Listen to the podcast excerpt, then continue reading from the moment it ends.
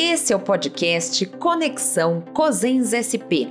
A cada episódio, o Cosens SP trará convidados para debater pautas e fatos relevantes ao SUS e à gestão municipal no estado de São Paulo.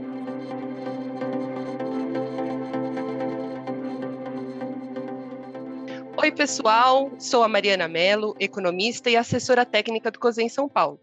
Nesse episódio do nosso podcast, nós vamos debater um assunto bem importante para os gestores municipais, que é o impacto do desfinanciamento do Sistema Único de Saúde. Bom, como sabemos, o SUS, grande conquista de intensa mobilização social, consagrada na Constituição de 88, foi marcado historicamente pelo subfinanciamento crônico, uma vez constituído em tempos de redução de gastos públicos com a ascensão da chamada grande virada neoliberal.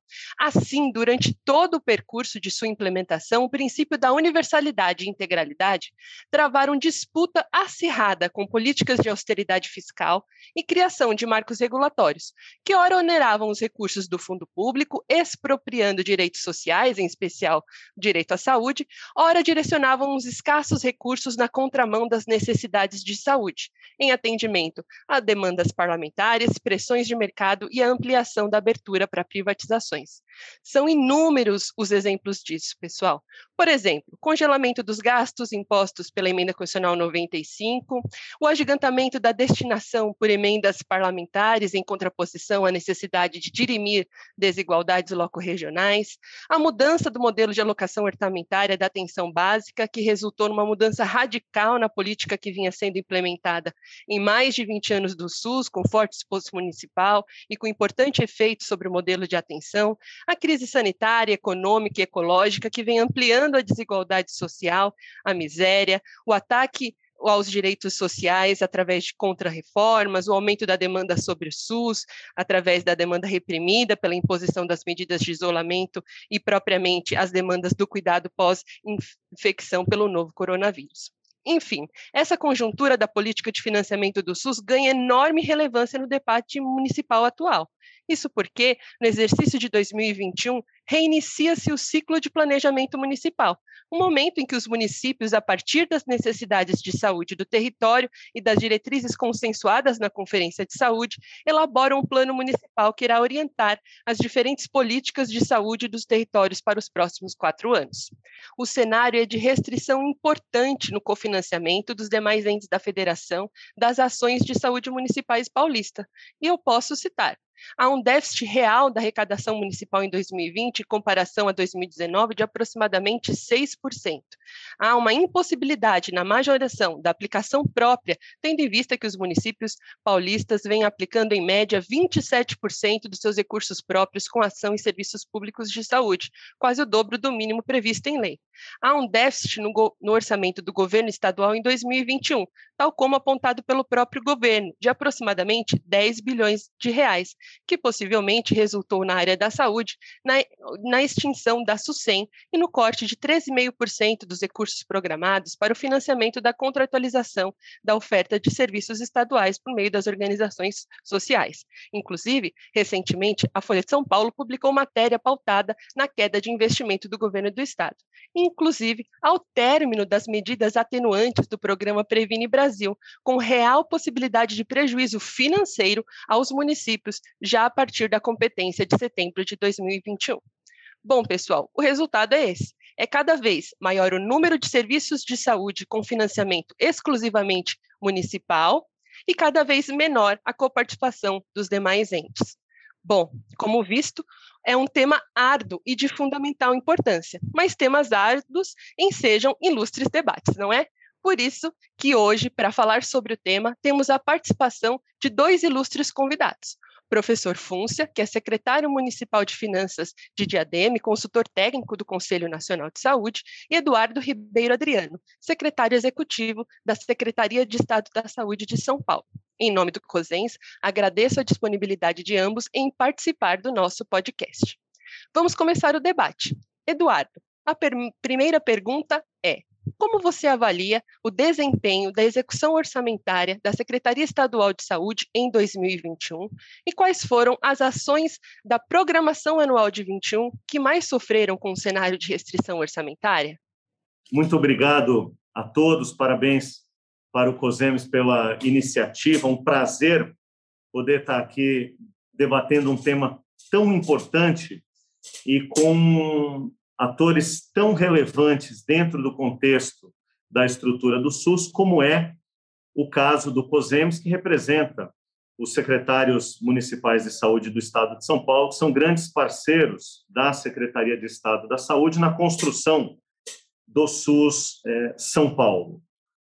Então, é importante nós aproveitarmos esse momento para retroagirmos um pouco ao final do ano de 2019, que foi um momento definidor para todas as ações que foram é, desenvolvidas, tanto no ano de 2020 quanto agora no transcorrer do ano de 2021, tanto em relação à execução orçamentária quanto à oferta, ampliação e oferta de serviços de saúde dentro do SUS São Paulo. É, parece que é, faz tanto tempo que nós estamos vivendo no momento, é, é, nesse contexto de pandemia, que a gente acaba perdendo o referencial do período pré-pandemia. Né? Me recordo do final de 2019, quando os primeiras, as primeiras notícias da, de uma nova infecção por um vírus respiratório começaram a surgir em Wuhan, na China, isto já foi suscitando, por parte do gestor estadual, o desafio de revisitar aquela época uma previsão orçamentária e um plano de ações já consagrado para o ano de 2020 e que nós nos debruçamos ainda com muitas incertezas, ainda com muitas dúvidas em relação à intensidade que a pandemia é, é, acometeria o estado de São Paulo e o quanto de sobrecarga que isso iria gerar na rede estadual de saúde, que nós sabemos, ela tem uma, uma estrutura é, com alguns pilares é, fundamentais, a rede própria do Estado de São Paulo, quer seja dos equipamentos estaduais, quer sejam dos equipamentos municipais, ela é muito robusta, mas ela conta fundamentalmente com a rede contratualizada, que é um player importante nesse contexto e que foi fortemente mobilizado. Pois bem, nós, o ano de 2020 foi um ano muito desafiador para nós. Eu vou chegar no ano de 2021, é porque não dá para falar de 21 sem falar de 2020, todos os seus é, desafios. Nós, é, no começo de 2020, até março, nós tínhamos no estado de São Paulo uma rede de leitos de unidade de terapia intensiva de cerca de 3.500 leitos a serviço do SUS, a rede mais robusta de leitos de UTI do país, e foi com ela que nós iniciamos, nós, Estado e os municípios, iniciamos o nosso enfrentamento à pandemia. Naquela é, ocasião, já se iniciava a observação de uma frustração importante de receita é, é, de arrecadação. Né? Nós tínhamos uma previsão é, é, de performance da economia que já ia mostrando indícios de frustração. E nós, junto com os municípios, apoiando, apoiando-nos mutuamente, implementamos uma ampliação importante de leitos de UTI. Todos nós, gestores estadual e municipais, lembramos, nós chegamos a ter é, 13 mil leitos de UTI, então nós chegamos a montar 10 mil novos leitos de UTI, às custas de muito sacrifício dos gestores municipais e do gestor estadual. Nós lembramos que ao final de 2020, quando nós já tínhamos mais de é, 10 mil leitos a serviço do Covid, nós nunca chegamos a ter, ao longo de 2020, sequer metade dos leitos do Estado de São Paulo habilitados pelo governo federal. Isto resultou, ao longo de 2020, na falta de repasse de mais de um bilhão de reais do governo federal para Estado e municípios. Então, nós vivenciamos no fim de 20 um, um arrefecimento e aí um recrudescimento em 21 bastante importante e já à luz de um cenário de receitas bastante prejudicado. Estado e municípios começaram o ano de 21 enfrentando enormes desafios de financiamento. E aqui eu não posso deixar de, de, de lembrar de um dia que ficou muito marcado para mim, que é o dia 1 de março de 2021, dia no qual nenhum leito do estado de São Paulo encontrava-se habilitado pelo Ministério da Saúde. Zero.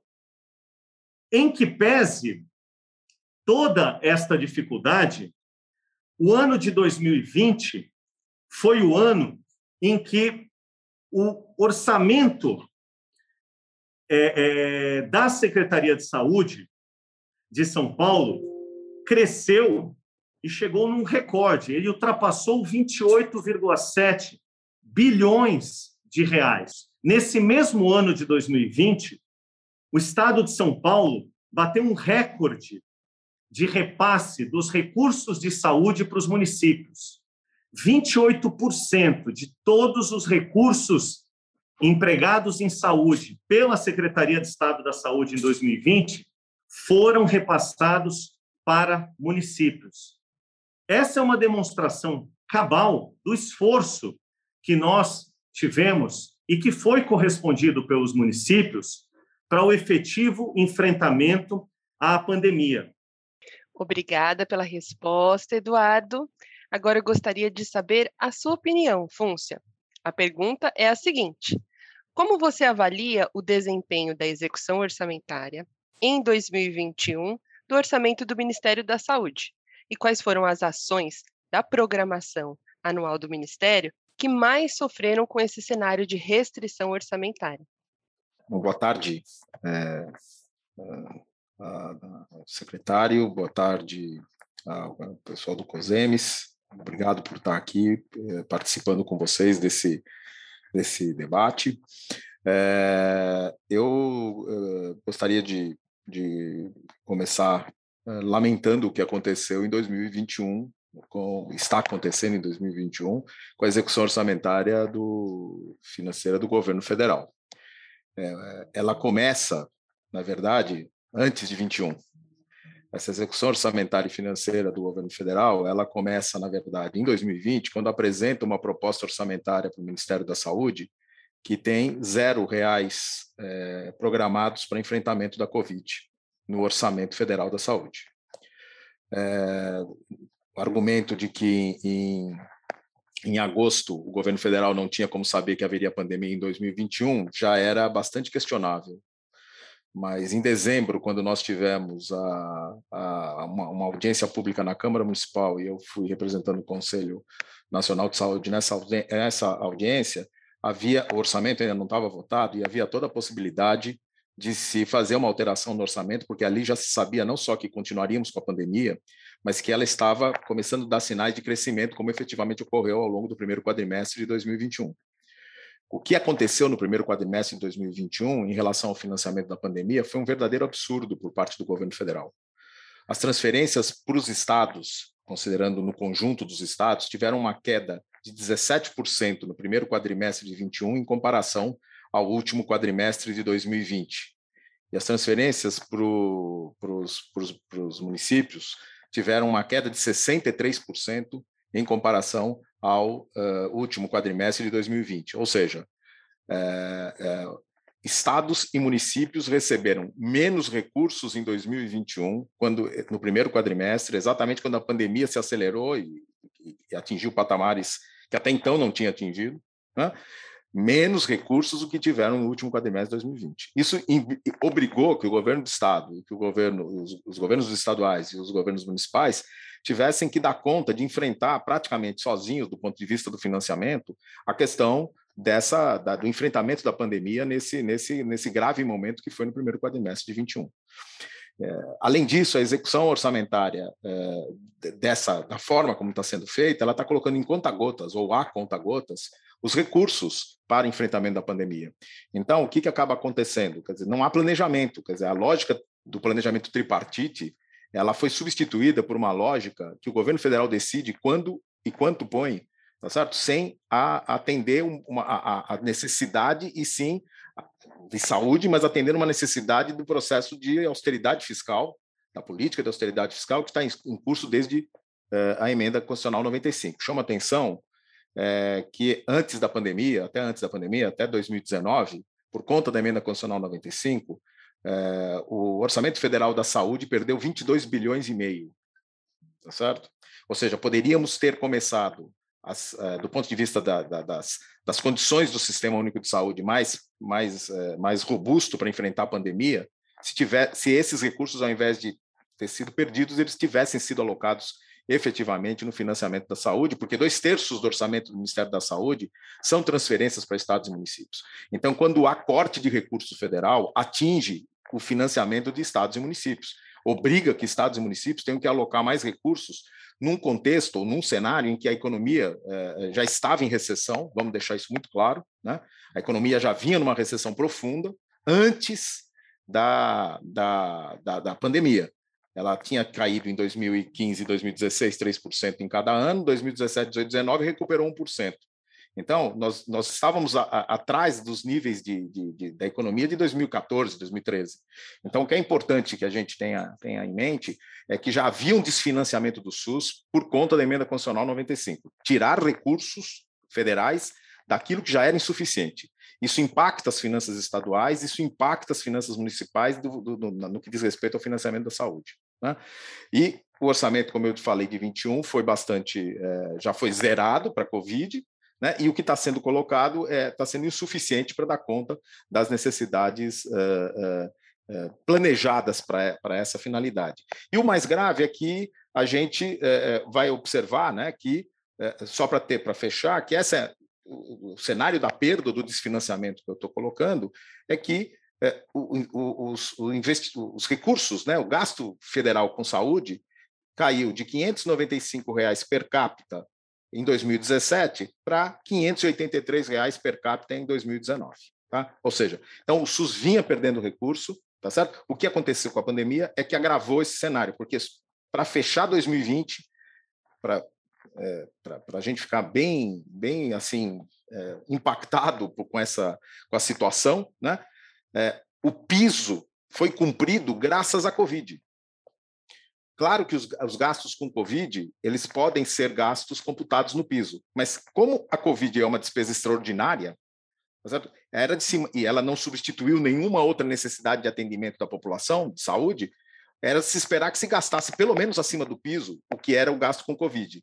Não, 2 bilhões para cumprimento do piso dependeu de recursos que foram aplicados para a Covid em 2020. Agradeço a sua resposta, professor Fúncia. Bem, a segunda pergunta que quero trazer para o nosso debate, e desta vez vou começar com você, Fúncia, é saber quais são as perspectivas do orçamento do Ministério da Saúde para 2022. Complementando, há previsão orçamentária para novas ações de saúde relacionadas às demandas do cuidado pós-pandemia e continuidade do processo de vacinação? E demandas reprimidas né, da pandemia? É, a resposta, infelizmente, é negativa. O orçamento, a programação orçamentária para 2022 do Ministério da Saúde, ela que foi encaminhado agora ao Congresso, ela foi no valor de 134,5 bilhões, que corresponde ao valor do piso para 2022. Nesse valor de 134 bilhões e meio, tem 7 bilhões e 100 que está destinado, nesse ano, colocaram um pouco de recurso para as ações Covid. Ou seja, primeiro lugar, só para a gente ter uma ideia, em 2020, o que o governo federal gastou com Covid foi 41 bilhões, números arredondados, tá certo? Em 2021, até agora, tem aproximadamente aí uns 38 bi no orçamento para gastar com Covid. E em 2022 tem 7 bi e 100. Então, esse número já é insuficiente de cara, tá certo? Ninguém, todos os especialistas, todos os estudos aí estão apontando não só para a necessidade da terceira dose, mas também para a necessidade de um reforço de, de, de, de, de uma retomada, né, uma nova campanha de vacinação. Os estudos ainda não estão conclusivos sobre, sobre a questão da imunização. Né? Então, eh, se o estudo não está conclusivo, eu não posso dizer que eu não vou botar recurso. Pelo contrário, eu tenho que botar recurso para tomar medidas no tempo certo sobre o que fazer diante de uma situação em que se exige uma ação rápida, uma ação imediata. Não, novamente, não é possível colocar o recurso né, para garantir a segurança de uma casa depois que arrombar a porta. Tem que fazer o recurso no sentido de possibilitar a prevenção do arrombamento. Né? Então, essa é uma primeira constatação. Mas o que é mais grave, o que chama atenção e o que preocupa, do ponto de vista institucional, daquilo que a lei diz, que a Lei Complementar 141 estabelece, tá certo? É que o Plano Nacional de Saúde 2020-2023 foi reprovado pelo Conselho Nacional de Saúde. Foi reprovado por quê? Por dois motivos. O primeiro porque ele não está aderente à 16ª Conferência Nacional, às diretrizes aprovadas na 16ª Conferência Nacional de Saúde. E o segundo, porque a revisão de 2021 que foi feita, então aí já não dá nem para dizer, não, é que quando fizeram o plano em 2020, é, foi feito em 19, então não se sabia que ia ter Covid. Não, fizeram uma revisão do plano em 2021. E nessa revisão do plano de 2021 não tem nenhum objetivo, nenhuma meta prevista para enfrentamento da Covid ou das sequelas da Covid, que já tem coisas que já estão, já estão aparecendo aí, que já tem. Você não tem ainda o cenário desenhado de forma completa, porque os estudos estão sendo desenvolvidos, mas já existe muita coisa aí, é, já, já sabendo o que, que tem que fazer. Fora a demanda reprimida, que uh, uh, que o COSEMES tem, inclusive, apontado bastante, o CONASEMES também tem apontado bastante, de, de que você, de uma hora para outra, você vai ter que atender essa demanda reprimida, tá certo? É, quando fala cirurgia eletiva, a cirurgia eletiva não é cirurgia super, é, supérflua, ela foi adiada. Ela vai ter, e vai coincidir com aquelas cirurgias que você vai ter que fazer também num determinado tempo. Então, você vai ter uma necessidade de recurso para enfrentar esse o chamado pós-pandemia, tá certo? Ou as sequelas da pandemia, sequelas diretas ou as indiretas por conta daquilo que se deixou de atender, tá certo? Que não tem recurso no orçamento. Tá certo? Concretamente é isso. E mais, não tem um plano nacional de saúde aprovado nessa linha, levando em conta essa necessidade. Tá certo? Então, eu acho que nós estamos é, é, numa, num cenário, desse aspecto institucional muito grave, é, é, estamos diante de uma ilegalidade, tem uma execução orçamentária de 2021 sendo feita sem Plano Nacional de Saúde aprovado, tem uma proposta orçamentária para 2022 sem Plano Nacional de Saúde aprovado, e as consequências disso é que os recursos que estão sendo alocados e os projetos, né, e os objetivos e metas que estão sendo contemplados não atendem ao conjunto das necessidades de saúde da população que precisam ser satisfeitas não somente pelo governo federal, mas lembrando, dois terços do orçamento do Ministério da Saúde são transferências para estados e municípios. Aliás, na revisão do plano que foi reprovada pelo Conselho Nacional de Saúde, várias metas foram reduzidas. E não tivemos a resposta, o Conselho não teve a resposta do Ministério da Saúde sobre a seguinte pergunta: tanto as metas que estavam quanto as metas reduzidas foram pactuadas com os estados e municípios na CIT? Elas, que foi colocado no plano e o que foi reduzido, é, foi contemplado isso? Foi discutido em conjunto ou não? Porque é isso, o governo federal não é ele que faz a ação política, ele tem que pactuar com estados e municípios. É isso que o Sistema Único de Saúde prevê na própria sua legislação, tá certo? Obrigada pela resposta, Fúncia. Fico impactada com as informações. Mas passo a palavra agora para o Eduardo. Eduardo, a pergunta é a mesma que fiz ao Fúncia, né? É, quais são as perspectivas para o orçamento da Secretaria Estadual de Saúde para 2022? A previsão orçamentária para novas ações de saúde relacionadas às demandas do cuidado pós-pandemia e da continuidade do processo de vacinação? É importante é, pegarmos como gancho o cenário de planejamento, ou melhor dizendo, de falta de planejamento por parte do Ministério da Saúde em relação às ações é, e planos de saúde do exercício seguinte. É, veja, nós estamos em meados é, do mês de setembro, gestor estadual já tem, é claro, planejamento do que necessita e pretende fazer no ano seguinte. Estamos em fase final de discussão da Lei de Diretrizes Orçamentárias e carecemos, como de costume, de uma diretriz mais clara por parte do gestor nacional do SUS, do Ministério da Saúde, de quais são as diretrizes que o SUS no Brasil eh, deverá seguir no ano que vem. Em que pese esta situação, o gestor estadual é, de São Paulo já está planejando, nós estamos é, é, tomando como base um cenário para início de 2022 que traz um fator é, bastante animador, que é a expectativa de cobertura vacinal que nós teremos é, no início do ano que vem. Então, isso nos remete a um cenário em 2022, com excelentes perspectivas de aceleração econômica, de retomada das atividades é, é, produtivas, e isso tudo incrementando a força das ações de prestação de serviços de saúde no estado de São Paulo. Nós já estamos, inclusive, em tratativas é, com o COSEMES avaliando o legado que nós poderemos propiciar para a rede de leitos do Estado de São Paulo no pós-pandemia. Nós começamos o enfrentamento da pandemia com 3.500 leitos de UTI. Nossa expectativa é parte destes leitos de UTI permanecerem a serviço da rede, quer sejam na gestão estadual, quer sejam na gestão municipal. E para isso nós dependemos muito do Ministério da Saúde na sinalização de que forma vai ajudar e cofinanciar esses serviços junto aos, aos estados e aos municípios. Obrigada, Eduardo.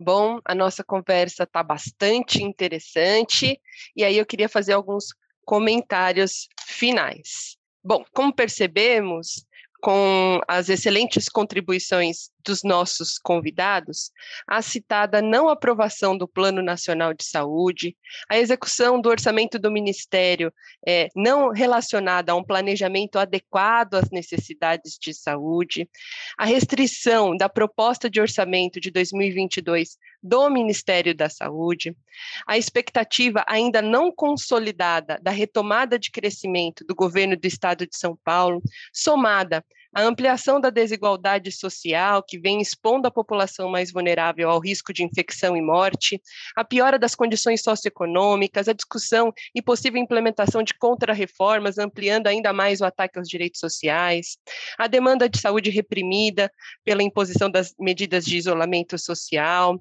as demandas do cuidado pós-infecção, do, pelo novo coronavírus, a necessidade de manutenção do maior processo de vacinação já executado pelo sistema, vem condicionando este debate da conjuntura de financiamento no SUS. No entanto, é, eu penso que é fundamental destacar que o SUS logrou-se vitorioso apesar do caminho árduo e mazelas carregadas no percurso do processo de financiamento, consolidando-se, não de hoje, como uma das mais importantes políticas sociais e de distribuição de renda importante ressaltar, do Estado brasileiro, reconhecido e premiado internacionalmente em, de, em, em diferentes temas, Exemplo disso é a citada expansão do número de leitos do território da Unidade Federativa do Estado de São Paulo, em que pese o grande esforço municipal, que foi responsável por ampliar 67, pouco mais né, de 65% dos leitos de UTI e quase 93% dos leitos de suporte ventilatório. Então, é urgente a revisão do regramento fiscal que restringe a disponibilidade dos recursos para o SUS, tal como também é preciso rediscutir os parâmetros de distribuição de seus recursos e a participação dos diferentes entes da federação no financiamento do sistema. Entendo que a saúde da população brasileira está em risco e o debate da determinação social nunca foi tão importante como hoje. Penso que é primordial compreender quais são os volumes e quem serão os financiadores dos recursos que devem estar disponíveis para o Sistema Único de Saúde, e que essa destinação deve amparar-se nas diferentes realidades loco-regionais. Bom, depois desses comentários que eu fiz, eu gostaria de saber se vocês gostariam de acrescentar algum ponto relevante para o nosso debate. Só para nos organizarmos, podemos ir primeiro com o Eduardo e, na sequência, gostaria de ouvir você, Funça. Eduardo. Eu gostaria de agradecer é, a oportunidade de participar dessa rica discussão, poder colocar um pouco da forma como o gestor estadual enxerga o seu papel e, sobretudo, o papel da rede, uma rede colaborativa, construtiva, ascendente e que tem nos municípios atores fundamentais para o fortalecimento do SUS no estado de São Paulo para que uma saúde pública cada vez melhor possa ser prestada para a população. Novamente, meu agradecimento, parabenizo a todos pela organização. Fúncia, por favor. Bom, eu queria agradecer a oportunidade de, de ter participado desse importante debate, dessa, na verdade, foi mais quase uma troca de ideias e, e com dados, informações muito relevantes sobre a questão do SUS, do financiamento do SUS, especialmente no Estado de São Paulo e também da questão federal, né, do financiamento federal do SUS, enquanto uma parte importante né, dessa, dessa, dessa, dessa lógica tripartite do financiamento, porque a gente é sempre bom lembrar, né? É, 67% de tudo que se arrecada no Brasil são de tributos de competência federal. Depois de feitas as transferências para estados e municípios, o governo federal ainda fica com 57% de tudo que é, se arrecadou no Brasil. Né? Então, na medida que há uma centralização dos recursos na União, é papel, é, é obrigação da União, é, além daquilo que estabelece a lei, né? É, é, participar do financiamento do SUS, né? Ela tem uma parte importante, portanto, no financiamento do SUS e tem recurso para isso. Só que o que a gente tem observado é que hoje, é, atualmente, a União participa com 42% do financiamento do SUS no Brasil, enquanto que é, os municípios 31 e os estados aí com 25, 26%. Ou seja, o que a gente observa é que, é, a, enquanto a maior parte dos recursos é, está na União, menos da metade, tá certo? É, é, a União destaca no financiamento da saúde. Então, ela precisa melhorar, sim, a sua participação no financiamento do SUS, para que, inclusive, estados e municípios possam ter mais recursos para desenvolver as ações que eh, são necessárias para o atendimento da necessidade da população e a implementação cada vez mais forte do nosso SUS constitucional. Saúde é direito de todos e dever do Estado. Obrigada, Eduardo. Obrigada, Fúncia. Em nome do COSENS, eu quero agradecer aos dois convidados pela participação, pela disponibilidade de informações. Acho que foi um rico debate que fizemos hoje. Agradeço também a você que nos escutou até o final. Ah, e não se esqueçam, compartilhe esse episódio nas redes sociais. Aguardamos vocês em nosso próximo episódio do podcast Conexão COSENS. Até a próxima! Essa é mais uma produção do COSEN São Paulo. Siga o podcast Conexão COSENS SP para ser informado dos próximos episódios e acompanhe as nossas redes sociais e o site.